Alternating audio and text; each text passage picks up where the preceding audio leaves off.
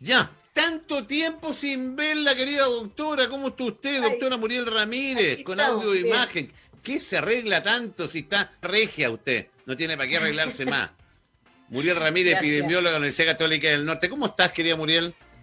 Aquí estamos encerrados, pero bien, la verdad, eh, un poco triste también porque he tenido personas cercanas que han fallecido en estos últimos días. ¿Qué te pasó? Y eso no es una buena noticia. No, pues nunca es buena noticia que fallezcan eh, cercanos a uno. te mandamos un, fuerte abrazo. Eh, Gracias. Muriel, eh, ¿valía la pena salir de cuarentena? Vamos primero a eso y después te voy a llevar al, al estudio que se está realizando. Vamos primero al momento que estamos viviendo. Salimos de cuarentena fase 2. ¿Correspondía?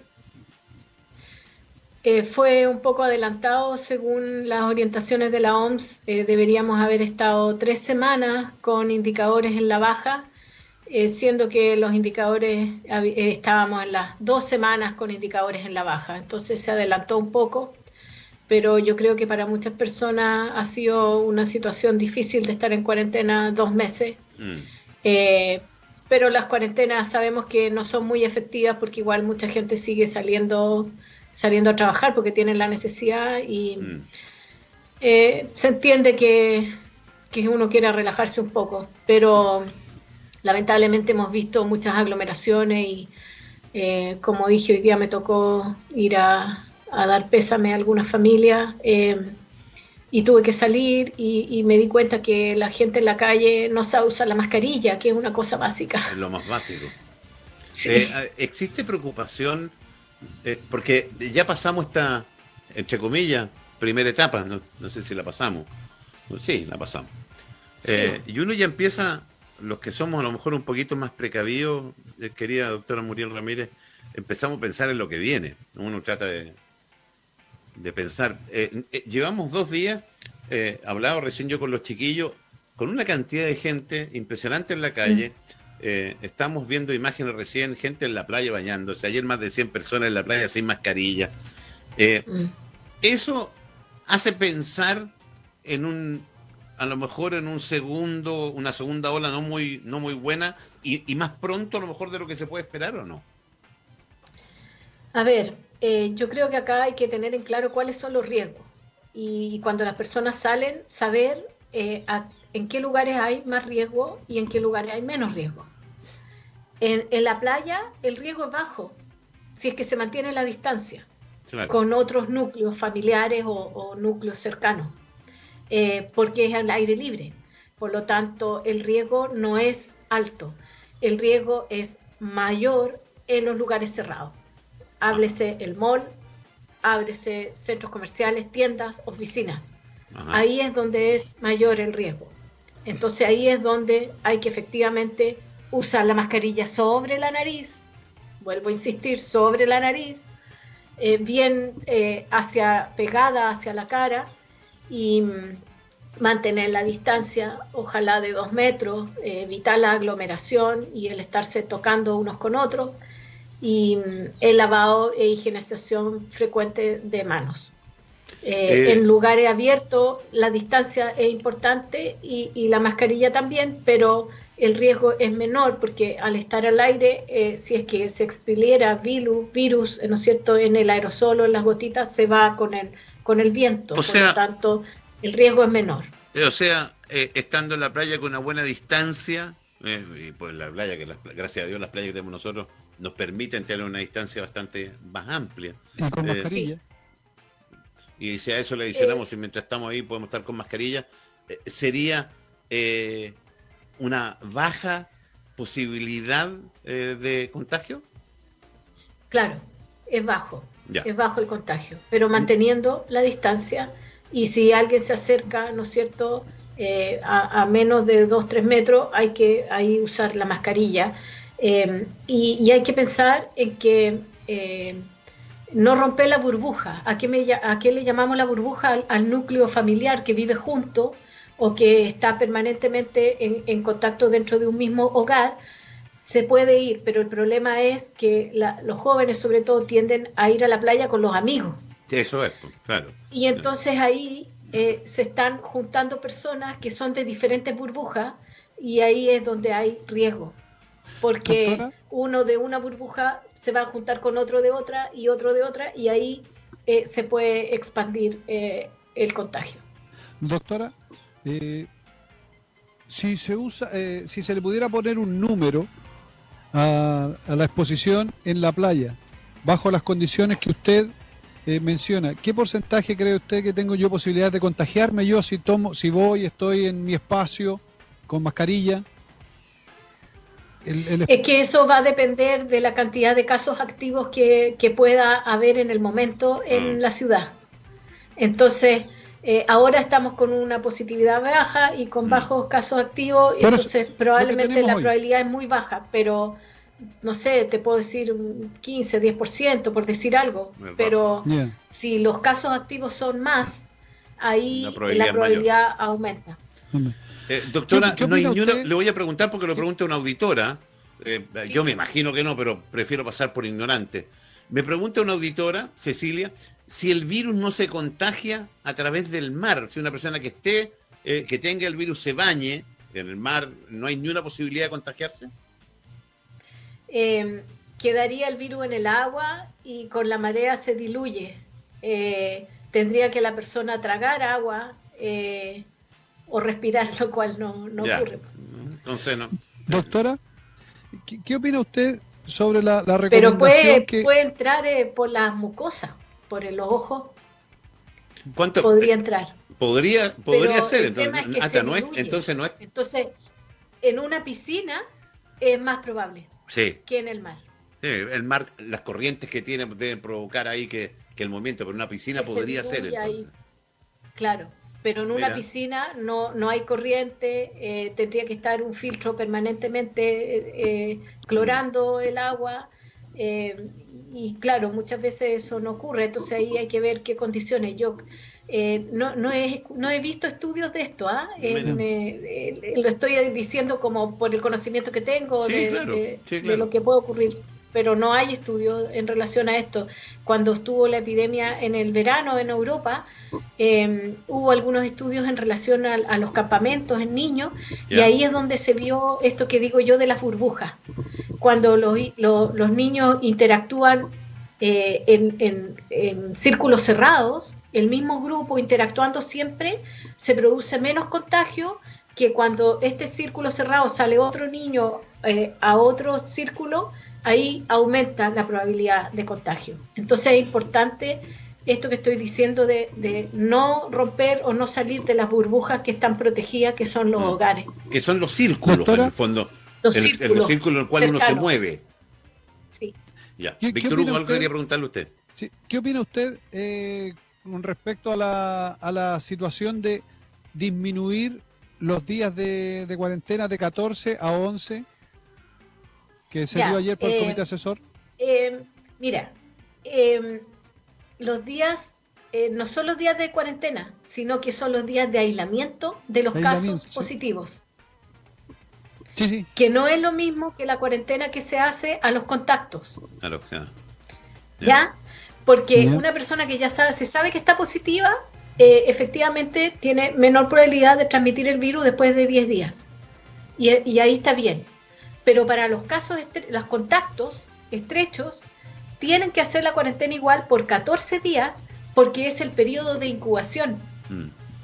Entonces, son cosas distintas que la autoridad no lo ha especificado, pero que debiese eh, transmitirse de esa manera. ¿Y, en el, y, los 11 días en el caso de la persona positiva está bien? Eh, desde que la persona empieza con los síntomas, sí. ¿Eso está correcto? Está correcto. Eh, Pero no es la cuarentena de los contactos. La cuarentena de los contactos tiene que ser por 14, 14 días, porque, es, distinto cuando ya lo tiene a que puede tener el virus. Es un poco eso, ¿no? Eh, el periodo de incubación. El periodo de incubación. Eh, doctora, yo veo con preocupación que países que han hecho un muy buen manejo, de, si es que se puede hablar de buen manejo cuando hay personas fallecidas, que el caso, por ejemplo, de Israel, y que mm. tuvo una segunda ola, un rebrote importante. ¿Qué es lo que no ¿Qué es lo que nos depara a nosotros? Eh, porque, a ver, eh, hay una cosa clara. nosotros no vamos a ser la excepción. Eh, uno ve la imagen de Santiago, vemos la imagen nuestra, y, lamentablemente tendrá que venir una segunda ola. ¿Eso sí o sí? Ahora, yo no hablaría de segunda ola, hablaría de aumento de contagio, porque todavía seguimos en Chile teniendo 2.000 casos diarios. Entonces eso es una meseta arriba mm. todavía. Eh, y, puede sí que vuelva a aumentar. Eh, y lo más probable es que estemos así hasta que tengamos la vacuna, si es que la llegamos a tener. Eh, ¿Y cuál es su apreciación referente a la vacuna? de los estudios que se están haciendo, ¿cuándo de verdad Creo que va a tardar en llegar. es muy difícil tener una vacuna adecuada y segura para un, virus de tipo RNA, porque los virus RNA, que son el, material genético que tiene el virus dentro, em, cambian mucho porque tienen mucha posibilidad, aumenta la posibilidad de mutación. Y al tener mucha mutación, es más difícil hacer una vacuna. Em, y eso hay que sumarle la seguridad, porque la seguridad se requiere tiempo para poder probarla porque no es lo mismo una vacuna que yo la pruebo y que al mes puedo decir que tiene o no tiene efectos secundarios, mm. cuando hay efectos secundarios que se pueden producir hasta un año después de la vacuna. Y entonces eso necesita tiempo para poder ser evaluado. Por lo tanto, eh, no hay que apurar las cosas. No, está bien, pero pensando en que ya ese proceso ya comenzó, ¿no es cierto? Porque no está comenzando ahora, sino ya comenzó. ¿Cuándo podríamos pensar en que pudiera existir una vacuna? Como más adelantado, digo yo, a, mitad del próximo año. mediado del próximo año. Como con mucha suerte, con mucha, con mucho, digamos, apurando las cosas. Mm. Doctora, eh, ¿qué certeza hay de que un contagiado genere anticuerpos y no se vuelva a contagiar? Em, no, hay mucha certeza todavía. Hay casos en que se sabe que hay recontagio. Eh, y también va a depender del, tip, del virus que esté circulando en, la población, porque hay distintos, distintas cepas, por así decirlo. Son de la misma familia, pero son como primo, como hermanos, ¿me entiendes? Entonces, eh, y eso se da justamente por las mutaciones. Entonces, eh, si es distinto, si hay más de un virus circulando, puede que la, probabilidad de recontagiarse sea mayor. Y también eh, en realidad se está viendo de que hay casos eh, de recontagio, pero, pero tampoco ha habido un estudio acabado, digamos, que me diga tal es la probabilidad de, que usted se vuelva a contagiar.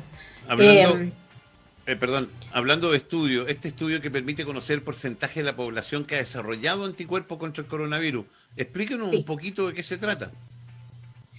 Efectivamente, lo que estamos empezando a trabajar ya en terreno esta semana es eh, para identificar las personas que durante esta primera ola, que, ya está terminando, ¿no es cierto?, eh, se infectaron y, e hicieron anticuerpos. Entonces, no es diagnóstico, sino que es para saber la proporción de personas que efectivamente tuvo contacto con el virus.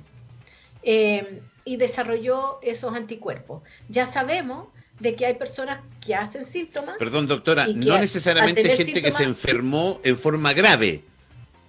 No necesariamente, pues eso no necesariamente. Ya. Porque los anticuerpos se producen incluso en personas que fueron asintomáticas. Asintomáticas. Entonces, nos va a permitir saber eh, de los que vamos a, a examinar, vamos a tener una proporción de personas que hicieron síntomas y que se hicieron la PCR, a lo mejor algunos estuvieron hospitalizados, eh, eso los vamos a conocer, pero también vamos a conocer personas que no hicieron síntomas, pero que al tener anticuerpos significa que tuvieron contacto con el virus. Entonces vamos a poder saber la proporción de personas asintomáticas que tuvimos. Pero, doctora, eh, ¿necesariamente todos los que tuvieron el, el virus hacen anticuerpos? ¿O no? Eh, según estudios que se hizo en España, eh, puede haber hasta un 10 o 15 personas, de 15% de personas que hicieron la enfermedad y que no necesariamente desarrollaron anticuerpos. Eso también lo vamos a poder saber. ¿Cuál es la diferencia entre ese estudio y un, examen eh, de PCR o, eh, la diferencia es la siguiente. El examen de PCR se toma con la secreción nasal y faringia y se identifica el virus en esa secreción. Lo que nosotros vamos a hacer es una muestra de sangre y vamos a identificar los anticuerpos, o sea, eh, aquella eh, parte, ¿no es cierto?, eh, que, que, genera inmunidad, la inmunidad humoral que se llama, ¿no es cierto?, que son los anticuerpos, las defensas contra el virus en la sangre. Entonces, es distinto. ¿Con cuánta gente se va a trabajar? ¿Cómo va a ser el universo de gente? ¿De dónde va a ser? ¿Cómo están trabajando eso? La muestra se tomó de forma aleatoria, o sea, al azar, en el mapa de La Serena y Coquimbo, urbano, solamente urbano, eh, y se seleccionaron 200 hogares. Y estos 200 hogares entonces se van a visitar y se va a invitar a todas las personas que están en el hogar, que viven en ese hogar, a que participen. Eh, más o menos el promedio en, nuestra región, en nuestra Serena y Coquimbo, es de tres personas por hogar, en promedio. Entonces puede que haya un hogar en que haya una persona, como puede que haya otro hogar en que haya seis. Entonces en promedio es tres. Eh, pensamos entonces que vamos a llegar alrededor de entre 500 y 600 personas, más o menos. ¿Qué error puede tener la muestra más menos? O sea, aprox. El error es de un 5%. Ah, eh, sacamos la cálculo de muestra, el mínimo es de 360 personas con un 95% de confianza. o sea, si logramos tener más, eh, obviamente el error va a bajar. El margen de error es menor. ¿Cuánto, tiempo dura el estudio? en la etapa de terreno vamos a estar dos semanas hasta que logremos reclutar, ¿no es cierto?, y, poder examinar y, e, encuestar a, los 200 hogares. Vamos a empezar de norte a sur. O sea, los primeros hogares que visitemos a final de esta semana va a ser en eh, las compañías. Y, luego van a, vamos a ir de norte a sur y los últimos hogares seguramente serán en la herradura. Perfecto. Eh, me pregunta, me dice alguien que le pregunta a usted, eh, por la efectividad de los test de antígeno viral. No tengo la menor idea que... Eh, esos son test rápidos y claro, permiten eh, tener, ¿no es cierto?, la, detectar parte del virus en, en, la sangre y es un test rápido, ¿ya? en realidad no está certificado de que sean un buen diagnóstico, pero sí me permiten tener una, posibilidad, ¿no es cierto?, que en el caso que fuese positivo, ahí sí que habría que confirmar con un PCR. Siempre, siempre el PCR es el que manda. Sí. Eh, Doctora, sí. Eh, la, fase de, trabajo me dijo que eran dos semanas, la de terreno. Y después para tener más o menos las conclusiones. Eh, los resultados de cada una de las personas que, se vayan a, identificar los anticuerpos van a tardar alrededor de dos semanas, porque tenemos que primero eh, procesar, hacer un primer procesamiento de las muestras acá en el laboratorio en Coquimbo de la universidad y luego se mandan a Santiago. Eh, entonces las vamos a mandar una vez a la semana nomás, por lo tanto se va a tardar un poco en tener el resultado un par de semanas eh, para los individuos y ahí a cada persona se le va a, dar su resultado.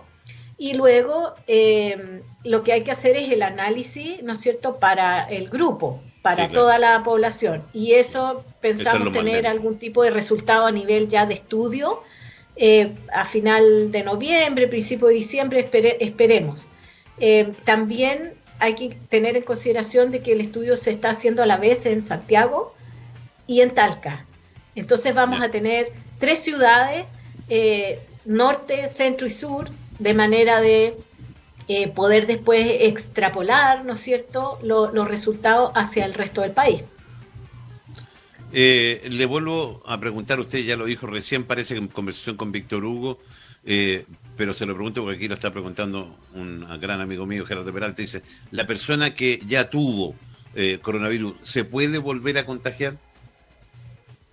Eh, no se sabe con cuál certeza se puede volver a contagiar, pero lo más eh, hay alguna probabilidad de que sí, porque hay casos que han sido reportados. Eso sí. Eh, y, al parecer, mientras más leve fue o asintomático fue la primera infección, la probabilidad puede aumentar de tener una segunda infección. Ah, mientras más suave haya sido la primera, puede ser que haya una segunda. Sí. Ok.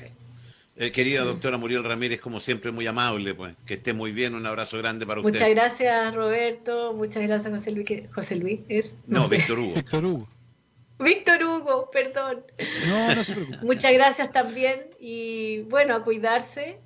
Eh, y eso, nomás, pues. Hay que seguir cuidándose lo que podamos cuidarnos y usar bien la mascarilla, por favor, si van a salir, a la gente, a los auditores, porque yo sé también de que no es muy entretenido, ¿no es cierto?, estar diciendo a las personas en la calle, oiga, sabe que póngase bien la mascarilla. Así que ojalá cada uno y cada una podamos auto, ¿no es cierto?, eh, controlarnos y poder usar bien la mascarilla. A esta altura ya deberíamos saber usarla, digo yo. Gracias, gracias, Muriel. Pero, bueno, así es. Gracias. Un abrazo. Chao. Chao, chao.